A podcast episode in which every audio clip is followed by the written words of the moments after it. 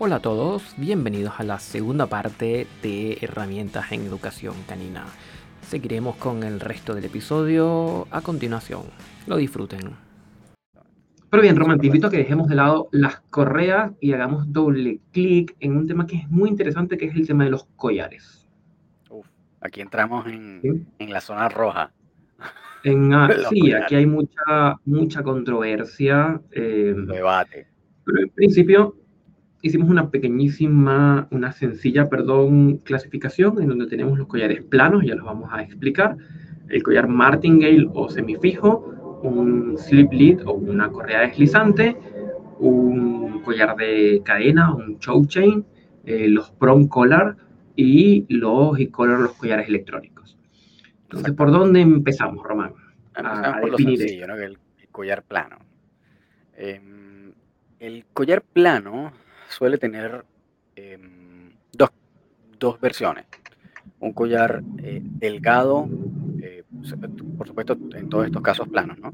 Eh, delgado, que es más que todo para em, identificar al perro, ¿sí? Donde lleva una plaquita, vemos estas marcas, qué sé yo, Sea Dog, o estas, estas, cualquiera de estas marcas populares, o simplemente genéricos, suelen tener un broche de plástico. Em, y son bien comunes verlos por ahí.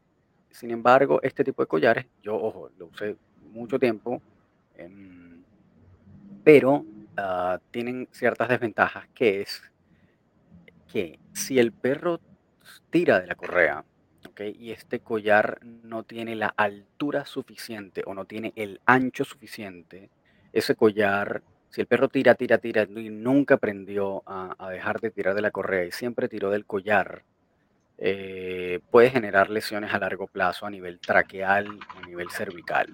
De hecho, estadísticamente, la gran mayoría de los perros que sufren de problemas cervicales o de tráquea, etcétera, vienen por eh, collar plano, por mal uso del collar plano. no es por la herramienta en sí mismo, sino por el uso inapropiado de. No es que el collar sea una mala herramienta, sino que no se usó apropiadamente.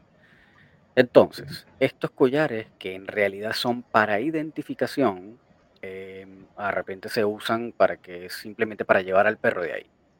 Em, y puede que sirvan, a mí me sirvió eh, durante muchos años, todavía lo sigo usando. Em, pero para llevar al perro a caminar no necesariamente es la mejor opción, suele ser más que todo para identificar. Luego están sí ya los que llaman heavy duty collars, que son como los collares de no sé si llamar como de alto impacto o, de, de, trabajo, collares como de trabajo. Entonces son, son collares altos, ¿ok?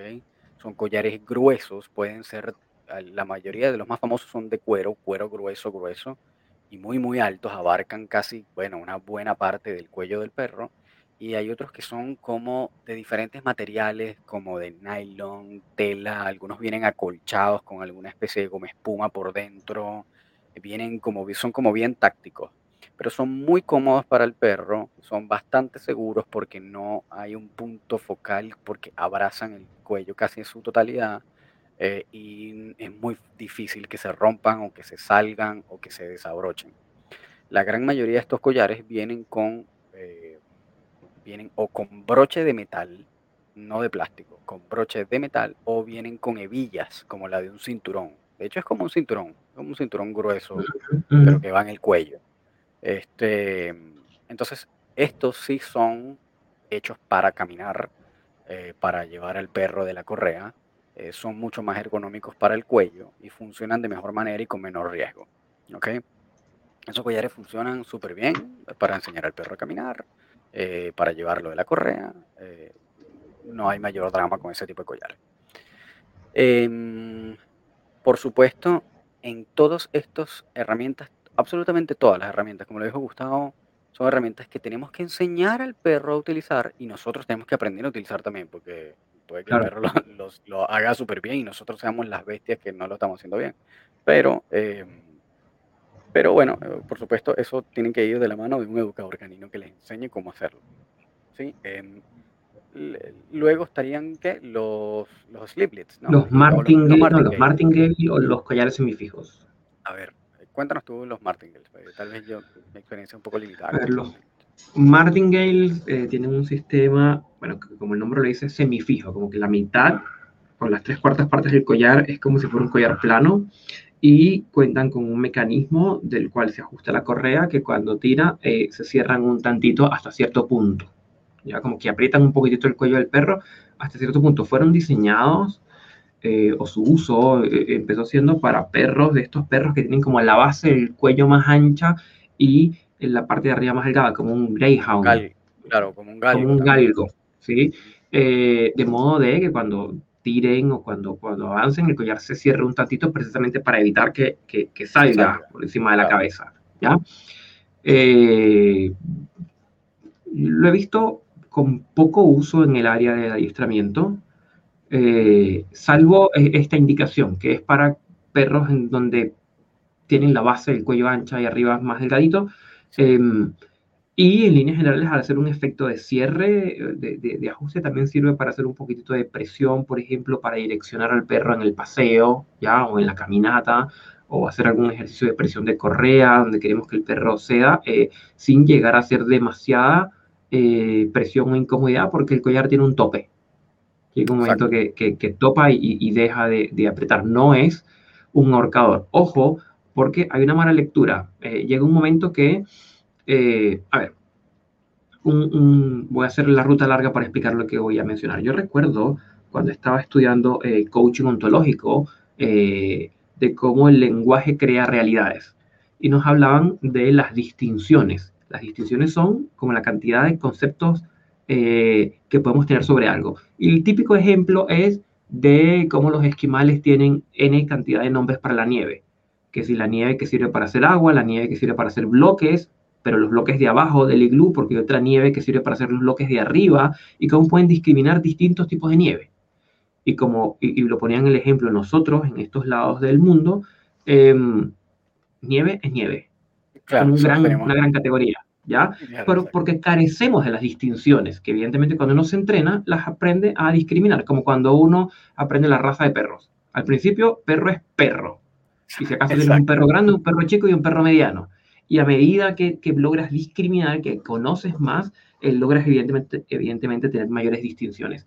Y pongo, hago esta introducción porque de aquí en adelante, eh, de los collares que vamos a mencionar, cuando se carecen de las distinciones adecuadas, a todo se le llama ahorcador. ¿Sí?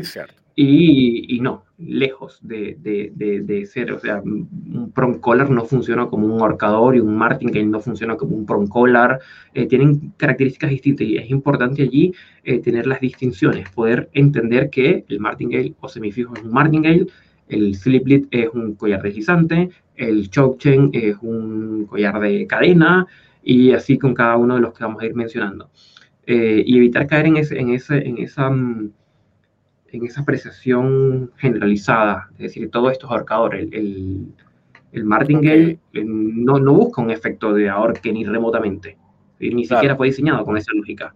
Ya, entonces no, es un collar semifijo. De hecho, yo he visto eh, escuelas de perros de terapia, que obviamente es la cosa más soft del mundo en su aproximación con esos perros, en donde todo se trabaja desde el refuerzo positivo casi de manera exclusiva y mm, usan collares martingale en perros que ni siquiera tienen, he visto muchísimas escuelas de, que, enseñan eh, perros de o, o sí, instruyen o desarrollan perros de terapia eh, y que usan eh, martingale y no son galgos, es decir, son golden o tú sabes, los clásicos perros las razas que son para perros de terapia y usan martingale. Eh, lo he visto bastante.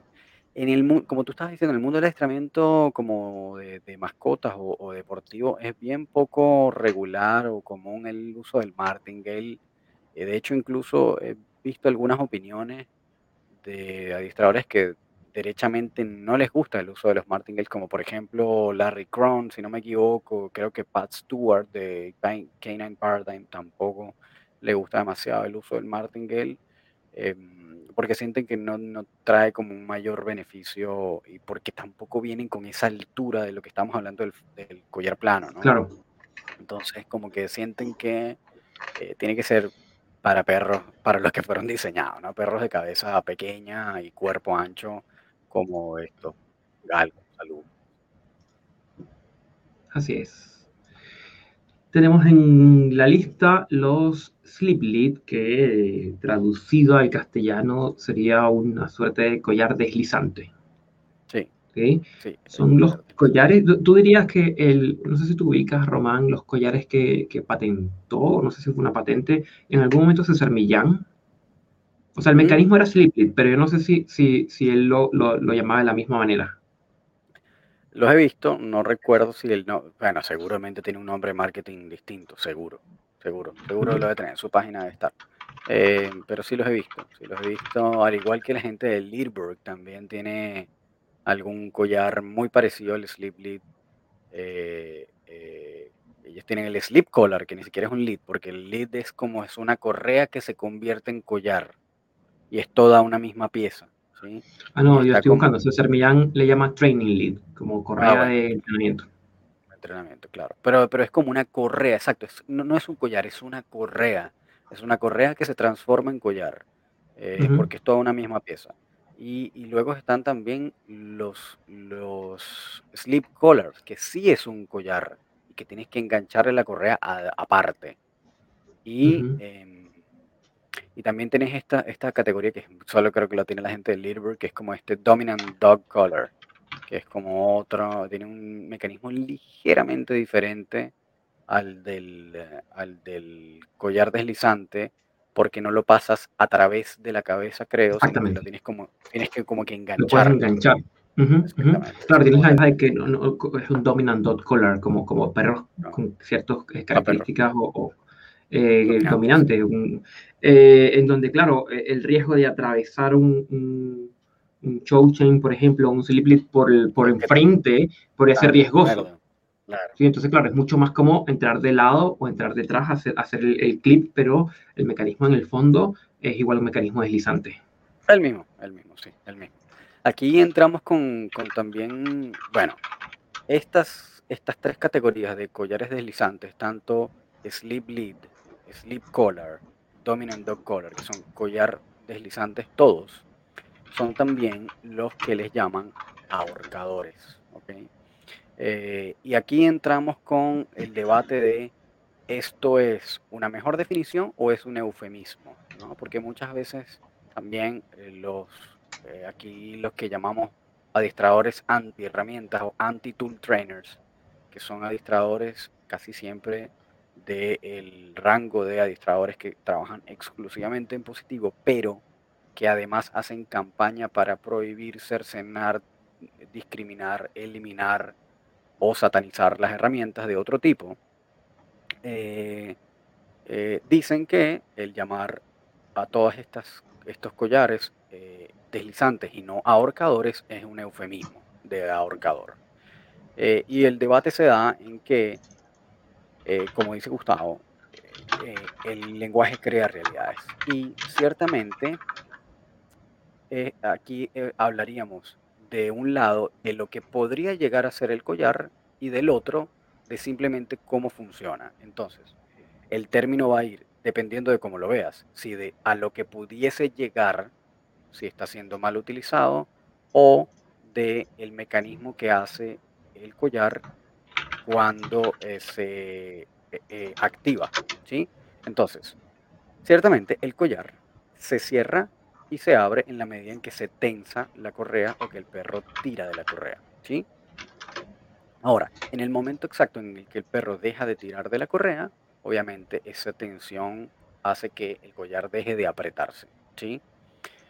Si, siendo mal utilizado, un perro tira constantemente de la correa y yo estoy haciendo uso de un collar deslizante, un collar, un sleep lead un, un sleep collar para que el perro deje de tirar y yo lo que hago es como un reflejo de oposición, hacer una tensión constante para apretar, apretar, apretar, apretar hasta sus últimas consecuencias, efectivamente lo que yo voy a estar haciendo es reducir el flujo de aire hasta que el perro se ahorque.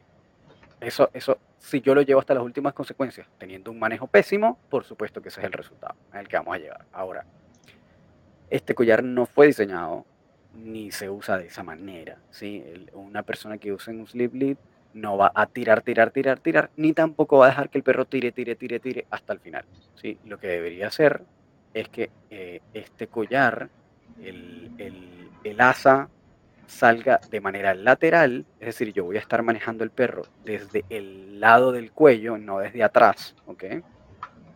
Y eh, para que no se genere ese reflejo de oposición, yo nunca voy a tener una distancia demasiado larga o demasiado lejos del perro para que yo pueda precisamente controlar la dirección del cuello y la dirección del cuerpo. Eh, y e, en ese proceso voy a tener que estar abriendo y cerrando constantemente el collar para permitirle al perro eh, un flujo de aire adecuado. Em, entonces, ahí depende de cómo lo veamos. Si es una persona que va a utilizar el collar incorrectamente y va, por supuesto, a tirar, tirar, tirar, tirar hasta el final, entonces vamos a llegar hasta las últimas consecuencias, que es el, uso errado de la herramienta. Y en ese caso, cabría eh, el término de ahorcador. Si es un uso apropiado en el cual nunca vas a ahorcar al perro, pues sería estúpido llamarlo ahorcador porque no estarías ejecutando la acción de ahorcar realmente. Em, así que todo eso va a depender. Es como no sé, es como a veces hacer analogías es medio complejo, porque uno cae como en esta falacia de la falsa analogía, pero, pero no sé cómo, no sé cómo ejemplificarlo. Eh, ¿Qué vas a ejemplificar? ¿Que el uso del lenguaje? como, no, sí, como, sí, como en esto de repente, en cómo podría funcionar el, collar y en cómo tú de repente llamas a una herramienta por lo que puede ser en, su uso inapropiado hasta en su última Yo lo estuve, Sí, lo estuve pensando, lo estuve pensando porque en algún momento se dio el debate, recuerdo un envío que yo tuve, eh, que tú estabas también como, como participando desde el chat, en donde si importaba o no el cómo se llamaban las cosas, porque evidentemente el lenguaje crea, realidades. Y evidentemente estos, estos adiestradores que están en contra del uso de ciertas herramientas eh, por un tema ideológico, eh, van a optar por llamar estas herramientas de la manera más em, desagradable posible. Y evidentemente a este ser que tenemos en la casa, que adopté con muchísimo amor, que le doy comida, que lo paseo, etcétera, eh, colocarle algo que lo ahorque, evidentemente no lo haría. Entonces el nombre ahorcador eh, se está usando con esa carga y el, el símil que se me ocurrió es, por ejemplo, si tú, tú le compraste el, el, el veneno ese que tú le echas a tu perro. Exacto. ¿Sí? Entonces, claro, porque, porque el insecticida que le, con los que bañamos a los perros, que le echamos a los perros, que, que, es un veneno tóxico porque afecta el sistema nervioso de los insectos y los mata, es un veneno, em, lo llamamos desparasitante externo, antipulgas y antigarrapatas. ¿Ya? Porque eh, eh, entendemos que si eso lo llamáramos por el nombre que tuviera, no vendería, porque el lenguaje crea realidades. Entonces es, oye, no, no, no juguemos con el lenguaje. Eh, uno, por un lado, como desde el lado malsano de, de, llamarlo de la peor manera posible para generar rechazo, ¿sí? Claro. Estamos engañando al público.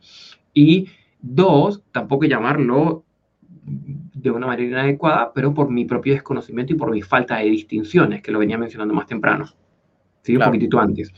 Eh, entonces, no, en el fondo estos collares lo que buscan es, hacer un, es hacer el uso que se le da realmente es hacer un poco de presión y liberar.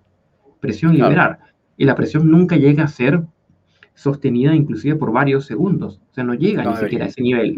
ni siquiera, ni siquiera en los administradores más tradicionales como Ed Froley, eh, que utiliza el, el, el, sleep lead como una corrección, eh, ni siquiera bajo ese concepto la corrección dura más de un segundo. Exacto, exactamente. Que tampoco, Porque el efecto no es ahorcar. Claro, claro. Además que como en casi ningún adiestrador moderno, o sea, no lo he visto tanto, la verdad, eh, al menos en un adiestrador balanceado, tampoco utilizan eh, los, los sleep leads como correctivos. A veces, a veces puede que haya alguno que otro, pero en general la aproximación suele tener ser, suele tender a ser más de un refuerzo negativo que un castigo positivo. Para los que no entienden lo que estamos hablando, pueden ir al primer episodio, creo, al segundo episodio, que se llama Cómo aprenden, aprenden los perros, y ahí van a entender lo de los cuadrantes eh, de Skinner y la teoría del aprendizaje. Pero, em, ciertamente, esto es, funciona más como para que el perro quiera eliminarse el fastidio o, el, o la incomodidad de tener una presión eh, eh, constante, que no es constante, me refiero en que va haciendo, increciendo, sino que va haciendo como pequeños fastidios, ¿no? Como, es como que te estén hablando de la correa aquí, ven, ven, ven, ven, ven, a cada rato, y es un fastidio, por supuesto, una presión mayor, pero, em, pero no es una presión constante y progresiva, es lo que quiero decir, que no es ese el uso. Em, entonces, claro, al final esa acción de ahorcar nunca se termina dando, nunca termina sucediendo y no debería suceder efectivamente. ¿Puede pasar en un mal manejo? Sí, puede pasar efectivamente. Y como todo, por supuesto, tiene sus riesgos, no debería ser utilizado en manos inexperimentadas, no debería ser comprado eh, por un dueño de perro que no tenga ningún tipo de formación ni de guiatura. Incluso aun cuando ya tenga cierto nivel de guiatura, tampoco eh, recomendaría la compra y el uso eh, de este tipo de herramientas porque de verdad requieren experiencia, de verdad requiere que si lo va a utilizar un dueño, eh, tiene que haber pasado por un proceso largo donde ya sepa manejo de correa, donde ya tenga por lo menos un par de módulos de obediencia, donde ya sepa hacer varias cosas. Esto es casi siempre para el uso del adiestrador, para trabajar ciertas cosas, pero pero en general para dueños de perro no es una herramienta, no es una herramienta apropiada, es una herramienta para avanzada, eh, de uso avanzado. Entonces, y ahí es donde también vienen como las, las críticas, que yo en ese caso sí las admito y siento que están de alguna manera sustentadas, eh, al menos desde el, desde el lado de los eh, adiestradores anti-herramientas, que dicen, bueno, pero es que una persona que no sabe podría, si tú las, si tú las promueves, por ejemplo, una persona que no sabe las podría comprar, comprar y terminar haciéndole daño a su perro por la compra indiscriminada y por falta de experiencia. Y es cierto, en ese caso tienen un punto que es súper válido y, que, y que es así, efectivamente una persona inexperimentada podría hacerle daño a su perro por falta de, conocimiento. Entonces, ciertamente, en, en este caso la recomendación es, no es que no es satanizar la herramienta per se, no es que si ves un adiestrador que usa esta herramienta, por favor, sácalo, satanízalo, que quémalo, denúncialo, eh, bórralo, no lo contraten. No, no es eso. La cosa es que no lo uses tú, que no lo sabes usar. Tu dueño no deberías usar ese tipo de herramientas porque no están diseñadas para una persona eh, común y corriente que no, hay, que no tenga una experiencia, que no tenga un manejo apropiado. Em, Pero sin embargo, sin embargo, sí conviene esto que estamos haciendo, que es hablar de ellas para que cuando eh, llevemos a nuestro perrito con un educador y el educador nos muestre una herramienta, eh, no nos sorprenda y no la entendamos y estemos más bien llenos de prejuicios. No, la idea es conocer que existe, eh, entender que es una herramienta que no, o estas próximas herramientas que estamos mencionando, no es una herramienta que no debería estar al acceso de dueños. Es decir, esto no se debería conseguir en la tienda del tío Luis en la esquina. Exactamente. Eh, pero bueno, lamentablemente la realidad es otra y bueno, estamos trabajando en pro de, darle un giro a eso. Eh, pero bueno, en esa misma línea entran los Proncolor. Uf, esta yo creo que también es... yo creo que el nombre ahorcador es lo más vilipendiado, pero visualmente, así como cuando uno ve la herramienta, esta es la más terrorífica, esta es la más, la más tal vez mal vista, ¿no? es lo que le llaman el collar de púas, eh, o el collar de, ¿cuál es el otro nombre? El collar de pinchos. Em, yo no, le, como tú dices, es alguna traducción, pero, pero púas, pinchos y dientes tienen la eh, implicancia de, tener el extremo afilado. Claro. De, filo. es la mejor, es una palabra eh, inglesa, pero es la mejor descripción de eh, de, cómo opera, de, cómo está construido el dispositivo, que es una punta redondeada. Claro, claro, claro. Yo por eso le llamo collar de puntas. Eh, una punta no necesariamente es afilada. Eh, una punta pues es el extremo de algo nada más. Y, y, la razón por, por eso, porque como tú dices, como el lenguaje construye realidades, es que em, un collar de puntas apropiado o, o, bien hecho o de una marca em, apropiada eh, no debería tener ni puntas filosas, ni debería tener bordes filosos, ni debería tener ningún elemento cortante ni punzo penetrante. Es Es decir, totalmente, totalmente de acuerdo. Puntas, estas puntas de este collar deberían ser completamente romas o redondas. Eh, y sin embargo, en la mejor marca, y en este caso me da lo mismo hacerles publicidad porque es la única que existe que realmente funciona, que es Herm Sprenger, eh, es una ah, empresa alemana que es la única realmente avalada por las instituciones que operan con, con este tipo de collar, es la única. Así que este, si les, les van a ofrecer algún tipo de collar de este tipo, tiene que ser esa marca realmente. Ninguno hay, hay algunas otras, pero que son de para de adiestramiento muy, muy, muy, muy, muy, muy, muy avanzado. Pero para la masa. Y hoy día, pero para, más tranquilidad de, de, los clientes también y de los, de los, dueños de perros, hoy día hay, instituciones como la IACP que están conduciendo exámenes de certificación junto con Sprenger eh, con el fin de acreditar a aquellos adiestradores o aquellos educadores que están eh, formados en el correcto uso de la herramienta. Claro. ¿Sí? Para que sepa que si alguien, claro, sabe. sepa usar realmente la herramienta. Exacto. Exactamente, exactamente. Porque eh, no es una herramienta fácil de usar tampoco. Eh, y no todo adiestrador de repente la sabe usar o, o, la usa apropiadamente.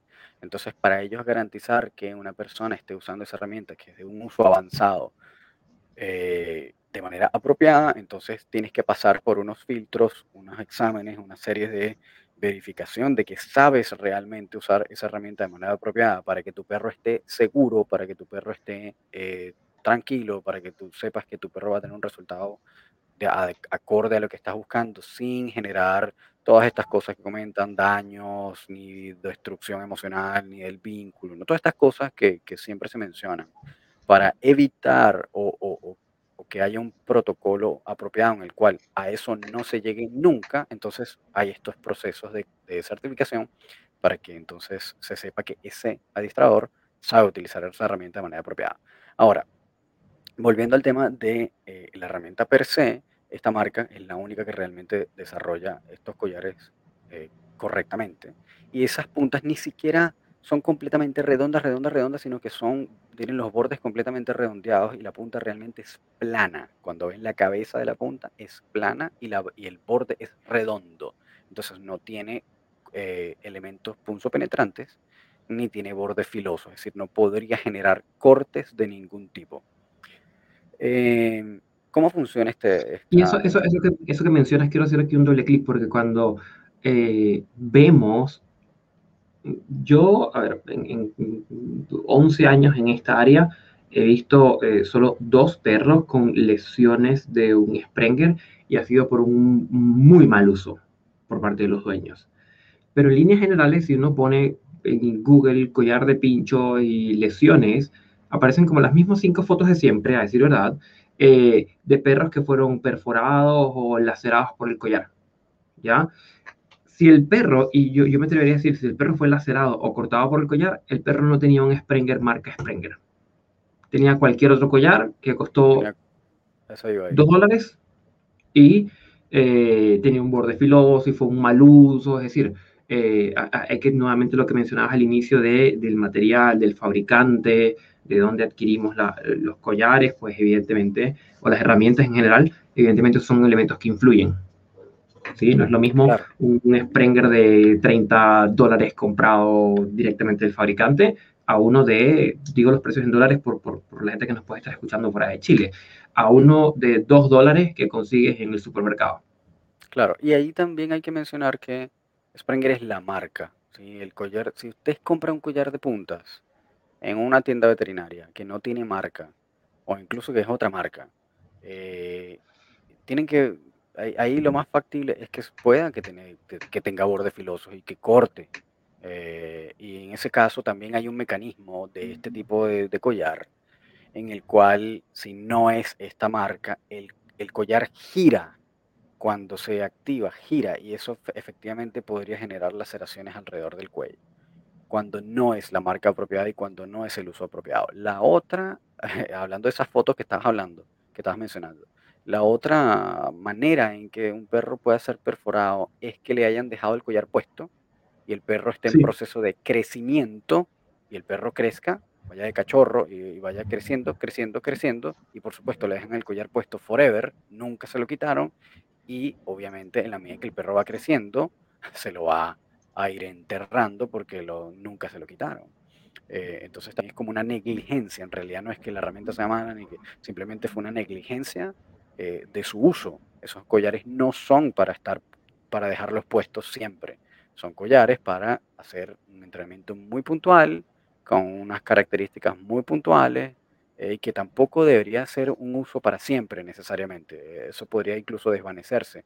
Una persona que esté utilizando este tipo de collar para entrenar un perro en algo, podría dejarlo para pasear, por ejemplo, por el resto de su vida si quiere, porque se siente cómodo, porque de repente su perro es muy grandote.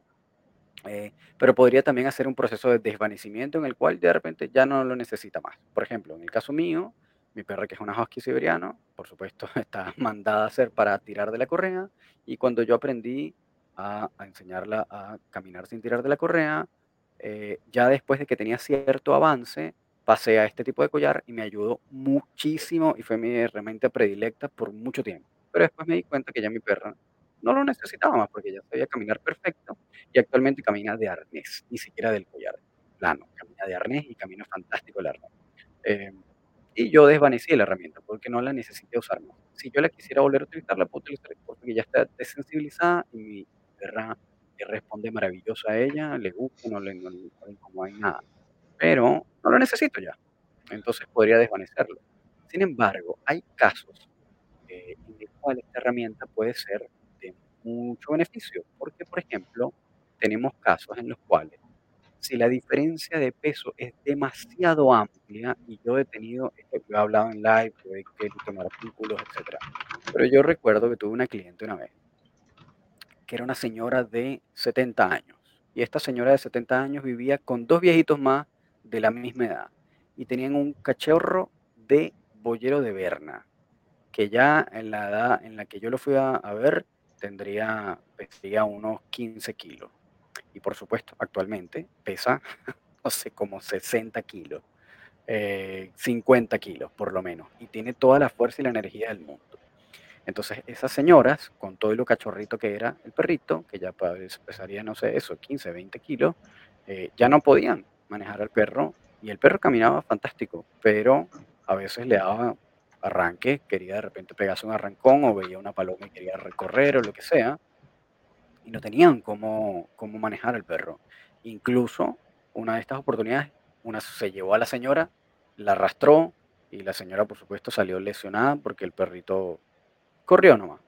No tenían cómo manejarlo. Eh, a pesar de que el perrito obedecía y qué sé yo, pero habían ciertos momentos en los que le daban como unos bursts de energía, como unos arranques, y bueno, entonces no lo podían controlar. En este tipo de casos, en los cuales la diferencia de peso es muy amplia, aun cuando el perro sepa caminar de la correa, si hay algún estímulo que eh, sea muy difícil de desensibilizar, como una ardilla o qué sé yo, cualquier otra cosa, ese perro puede pegar un arrancón y si el manejador es un manejador muy débil, se lo va a llevar. Y estas herramientas es una de las pocas que me permiten tener un control suficiente como para frenarlo y para poder manejar un perro con una diferencia de peso muy mayor a la mía. Probablemente hay algunos administradores que digan, bueno, pero entonces ese perro no está hecho para esa señora. Es cierto, ese perro no está hecho para esa señora, pero ya lo tiene. Entonces no le puedes decir, bueno, entonces reubícalo es una posibilidad también, pero si la señora está dedicada, hace el trabajo, quiere a su perro, tiene el cómo, tiene el dinero para hacer, etcétera, etcétera, etcétera. ¿Por qué le vas a quitar la oportunidad a esa señora de quedarse con su perro que lo quiere, que tiene cómo hacerlo, que lo pasea, que trabaja, etcétera, etcétera? Pero de repente hay momentos en los que para ella siente inseguridad y que una herramienta de este tipo puede ser beneficioso para que ella se sienta más segura y para que efectivamente esté más segura. Y, la otra cosa es que, así como el martingale, este tipo de collares se abre y se cierra cuando se activa. ¿ok? No se cierra como va a acabar hasta el final, tiene también un tope. Simplemente abre y cierra y el mecanismo es que abraza el cuello. ¿ok? No aprieta, sino que abraza el cuello. Entonces, la presión de ese collar no va focalizado en un punto único del cuello, sino que se distribuye en todo el cuello, alrededor de todo el cuello. Por lo tanto, no hay una zona de impacto única y eso también va a evitar problemas de tráquea, problemas de, incluso más, seguro que un collar plano porque no vas a tener problemas cervicales tampoco con ese tipo de collar.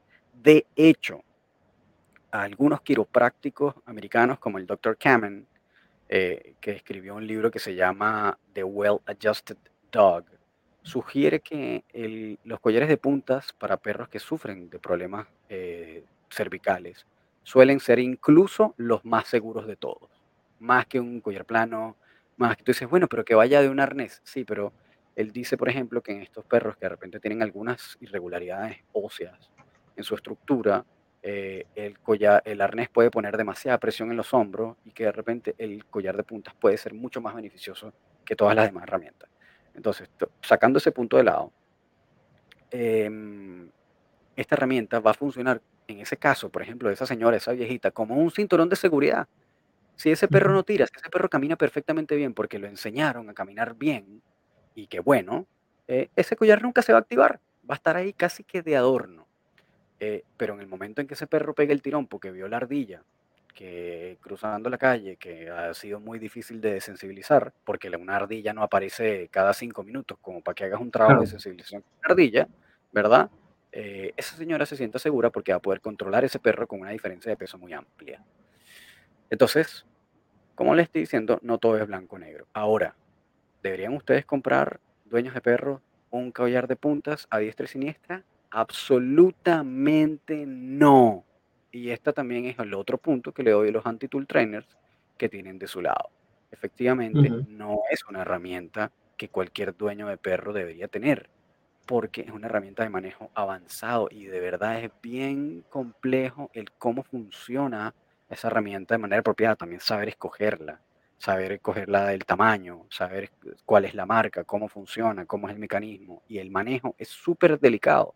Entonces, eh, tiene que pasar por manos de un adiestrador. Puede quedarse al final con el dueño, sí, pero tiene que pasar por un proceso riguroso de enseñanza de parte de un profesional canino. Sin duda. Una, de las cosas, disculpa, sí, no, una de las cosas eh, que conviene conocer es que evidentemente han sido estas herramientas y el e-collar con el que vamos a cerrar nosotros el día de hoy.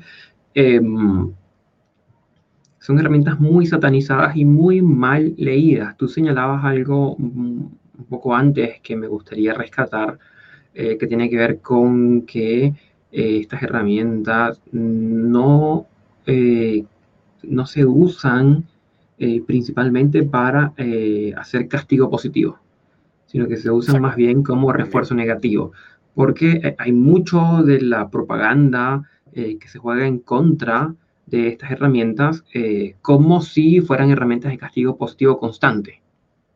Ya de, oye, tu perro se porta mal, tira la correa, se porta mal, tira la correa, ahórcalo, y, y, no, eh, evidentemente quizás en algún momento se trabajó así en el mundo del adiestramiento, pero hoy día no, hoy día se utilizan más como un refuerzo negativo, como para ejercer algo, algo de presión nomás en algunos momentos muy puntuales del aprendizaje, y, y de resto, como tú lo planteas, existe la posibilidad de desvanecer también el uso de la herramienta en los perros que, que pueden pasar por este proceso.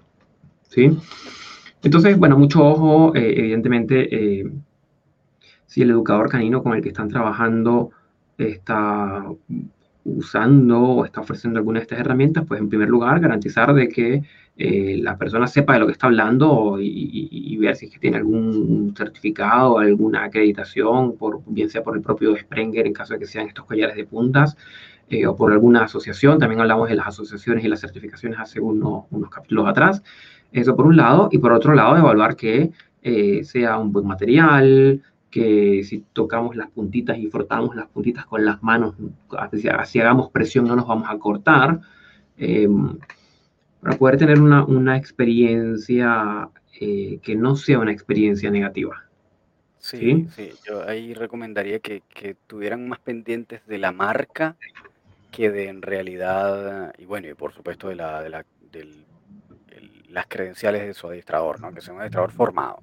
Eh, tiene que ser un adiestrador formado, pues este es un uso realmente avanzado. Hay algunas versiones de este tipo de collares de esta misma marca, ojo, tienen que ser Herm Sprenger, yo de verdad no recomendaría ninguna otra, que tienen puntas de plástico también, o que tienen algunos peces de triángulos, que se le llaman un Star Mark Collar, eh, que son, tienen triángulos en vez de puntas, tienen unos triángulos de plástico. Eh, para perros de repente que el metal o el níquel, que creo que es la, o el, cromo, eh, les da un poco de alergia, entonces pueden utilizar collares de plástico. eh, con puntas de plástico.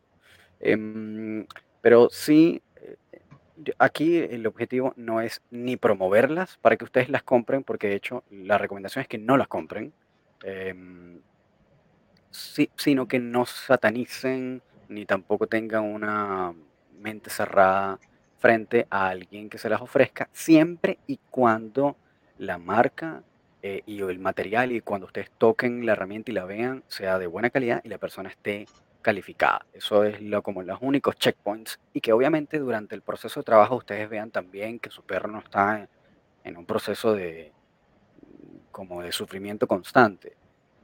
Eh, hay, de vez en cuando algunas situaciones muy puntuales en las que se puede aplicar una corrección, pero en verdad es, eh, tiene que ser muy puntual eh, y no debería ser una cosa ni constante, ni frecuente, ni debería ser la base del uso de la herramienta. Es simplemente un apoyo para direccionar, para poder mejorar como un poco la asertividad con el perro.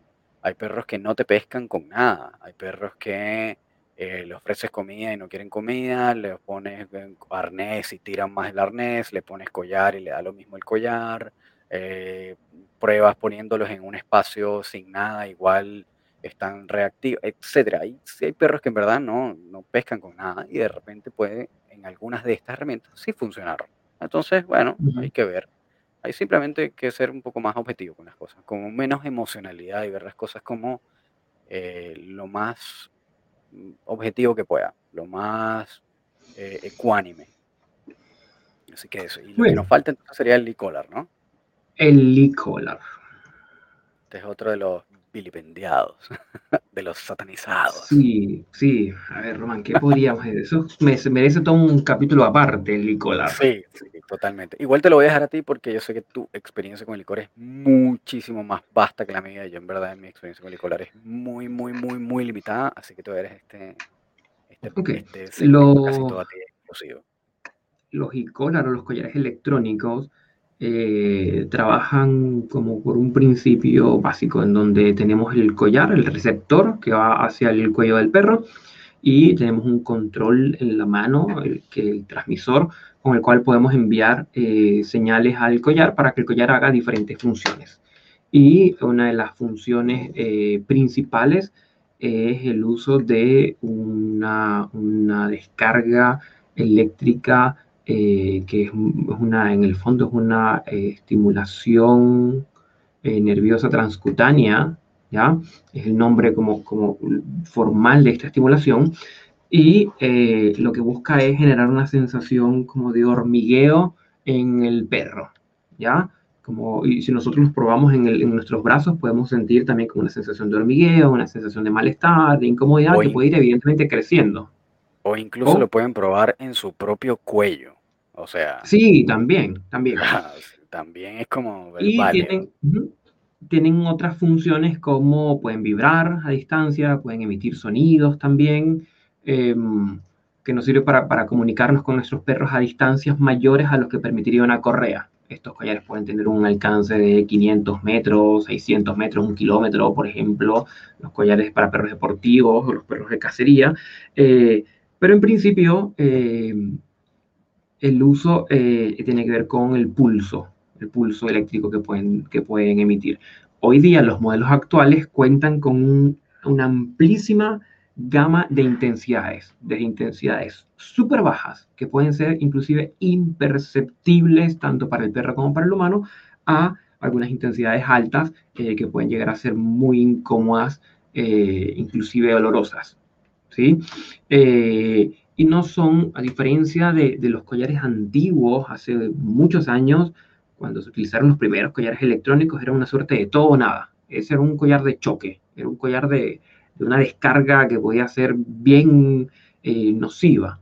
Pero evidentemente la tecnología ha cambiado, los, dispositivos son cada vez más pequeños, son cada vez más sutiles y se utilizan principalmente como un, medio de comunicación con nuestros perros, eh, como para transmitir mensajes, porque en el fondo eh, se trabaja siempre con la intensidad del pulso mínima necesaria o, mínima perceptible del perro, para que el perro pueda percibirlo y nada más es como un mensaje, es un, es un tingling, es en inglés, es como un hormigueo puede ser, como un como un toque. Mm, como un toque, ¿ya?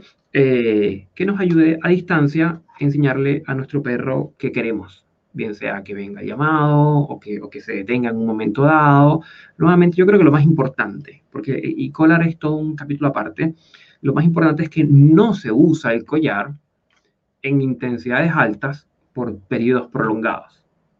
¿Ya? Que es, que, si el perro se porta mal, le voy a dar electroshock. Eso, eso hoy día, yo creo que quien lo haga está un poco fuera de sus cabales.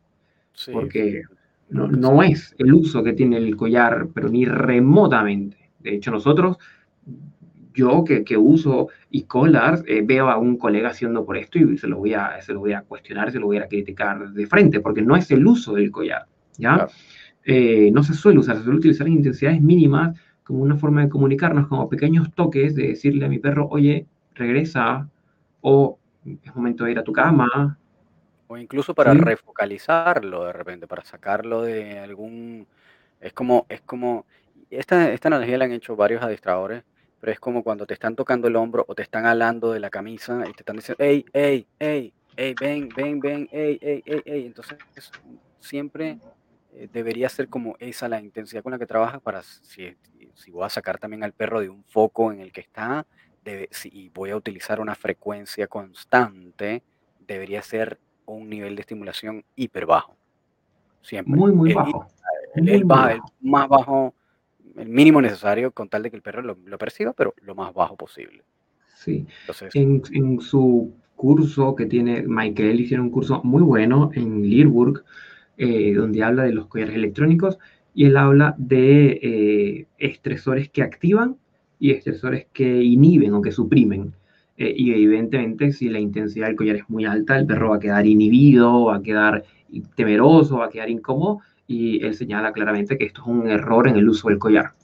¿Sí? El collar se utiliza como, como un estresor que active, que, que motorice, que es como un toque, como, como, como un pulso, un, un, hormigueo que motorice al perro a hacer los comportamientos que le hemos enseñado los que estamos trabajando, ¿sí?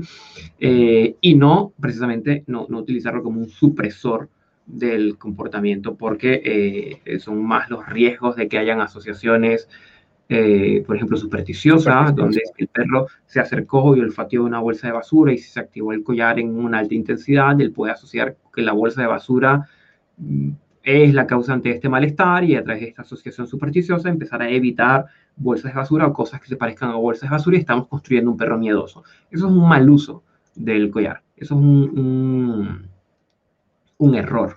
¿sí? Y todos estos collares deberían pasar por una fase de, habituación principalmente del, del, collar, del receptor, del peso del mecanismo y todos unos requisitos de eh, condicionamiento previo. O sea, esto no es poner el collar al perro y empezar a hacer descargas, sino que pasa por una fase de condicionamiento previo donde se le enseña al perro qué significa eh, cada uno de, los, de, las señales que le está recibiendo el collar. Y este paso no puede ser em, saltado, por esto es que esto tiene que ser de la mano necesariamente de un profesional y un profesional con experiencia en este tipo de herramientas, porque hay que condicionar el uso del collar bien, bien adecuado para que a los perros no les genere eh, estrés que lo inhiba o que lo incapacite o que lo haga redirigir, por ejemplo, una mordida. Si un perro hace una redirección por el uso del collar electrónico, una redirección de la agresión, o eh, queda inhibido eh, por, por, la estimulación, nuevamente estamos haciendo un mal uso. ¿ya? No va por allí. Y lo señalo, e insisto en eso, porque es la lectura que se suele dar ya que los mencionamos de los, de los administradores que son antiherramientas. Sí, que es, no, le vas a dar un calambrazo al perro, le vas a dar un corrientazo, lo vas a electrocutar. Sí, y, no. no, es así, muy lejos de ser allí. Entonces, bueno, ese comportamiento se pueden trabajar el llamado, por ejemplo, el llamado a distancia, eh, se puede trabajar con un e-collar o el, el, el, una caminata bien a nuestro lado y bien a nuestro ritmo, por ejemplo, una caminata de estas caminatas competitivas, el ir a, un lugar, el place, el ir a un lugar, el quieto, el cobro, inclusive caminar sin tirar de la correa. Ya, pero estos son herramientas que tienen un, elemento avanzado, ¿sí? Em, y que requieren, sí, de mucho acompañamiento de un profesional. Y hay aspectos también del, uso eh, que, mm, que pueden ser utilizados también en, en aspectos de comportamiento, como por ejemplo reactividad. eh, pero siempre, siempre es, casi siempre, estas, ah, estas, la gran mayoría de estas herramientas se utilizan como una manera de aplicar un refuerzo negativo. Em, y eh, una vez vi un quote, una, una cita de, de Sean O'Shea, que es de, el de Good Dog Training, que dice que el, el, ah, el collar el remoto al final lo que va a hacer es como, de alguna manera, eh, hacer tu correa más poderosa. Es como, es como, como la espada de He-Man, ¿no? Como que tienes, simplemente lo que haces es como eh, amplificar eh, el poder a través de la correa. Esa dirección que te proporciona la correa, el e muchas veces lo que hace es como am- amplificar esa comunicación o, o ese, o ese poder. Pero también otra de las cosas en las cuales se vilipendia el, el collar es que hay muchos casos, y yo quisiera ver las estadísticas esas porque todavía no encuentro la primera, en donde hay demasiados casos de perros quemados, de perros electrocutados por el e-collar, eh, cosa que estadísticamente no he visto eso, he visto todo lo contrario. Eh, sin embargo, sí ha pasado, y los momentos en que ha pasado, casi siempre volvemos al tema de las marcas, es porque son marcas que no están aprobadas por las federaciones de compañías de fabricaciones o de fabricantes de e-collars que tienen unos estándares de seguridad. ¿ok? Estos estándares de seguridad en los cuales te garantizan que incluso en los máximos niveles de estimulación Ujú. del perro jamás va a haber quemaduras de ningún tipo. ¿ok? Esto es tan así que incluso hay un estudio, no recuerdo el autor, de repente tú lo puedes ve- verificar, Gustavo. Hay un, creo que es el de Schalk. eh, hay un estudio en el cual se buscaba eh, desarrollar algún tipo de eh, como aversión, o no, no sé si aversión, pero, pero, pero evitación del perro a presas. Y en este estudio, en, una de los, en uno de los, de los experimentos, la cosa era que cuando el perro tocara la presa, se le iba a dar una estimulación de máxima intensidad. Ahora, para que estos, por supuesto, fueron hechos con estos collares de, de- de alto nivel, o sea, de alto nivel me refiero de, de buen, de buena fabricación. Eh. Cuando se hicieron estos experimentos, efectivamente se estimularon los perros a máxima intensidad en un segundo, medio segundo, mucho menos, un solo un clic. ¿Ok?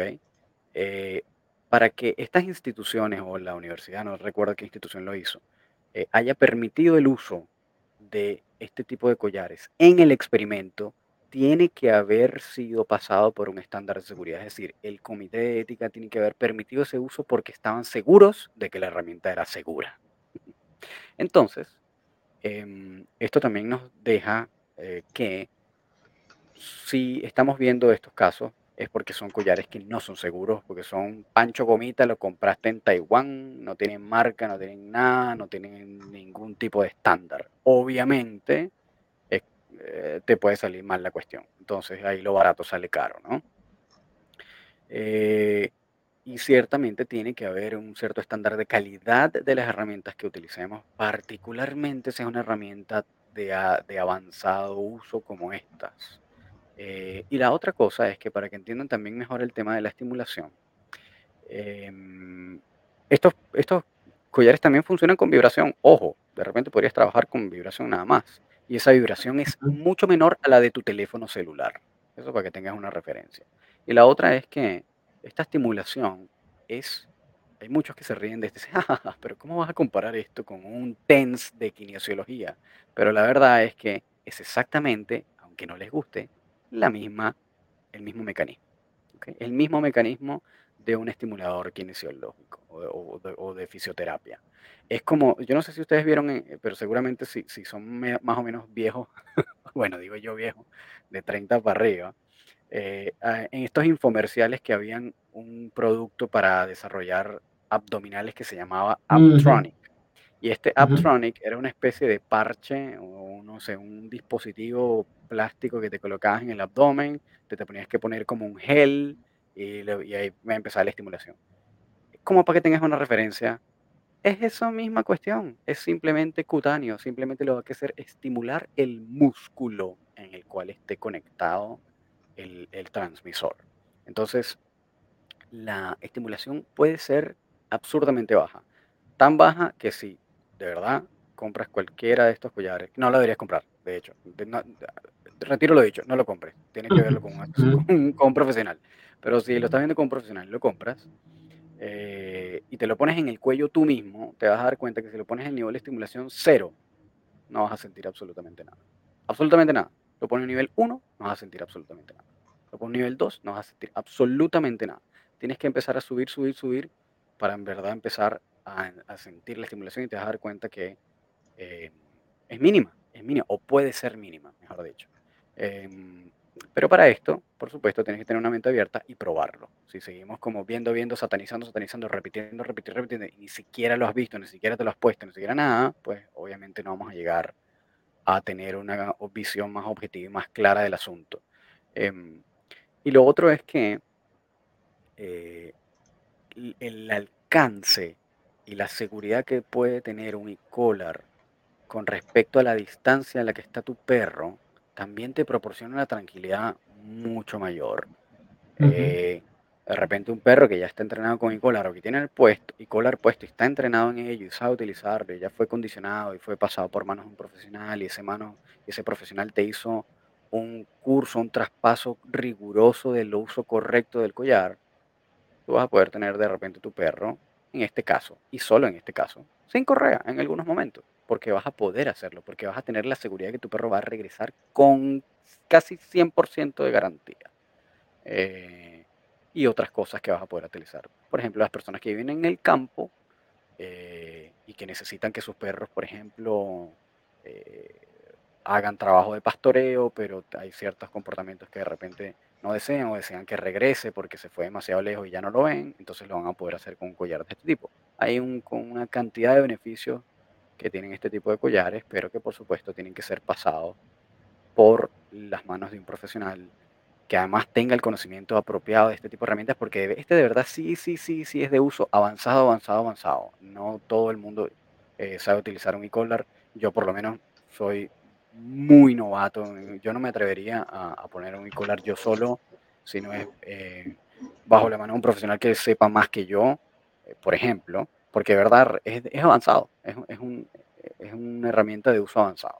Entonces, em, que también ese profesional debería tener algún tipo de, de, certificación de su uso, o deberían de ustedes saber que esta persona lo sabe usar, hizo algún tipo de curso, algo, ¿ok?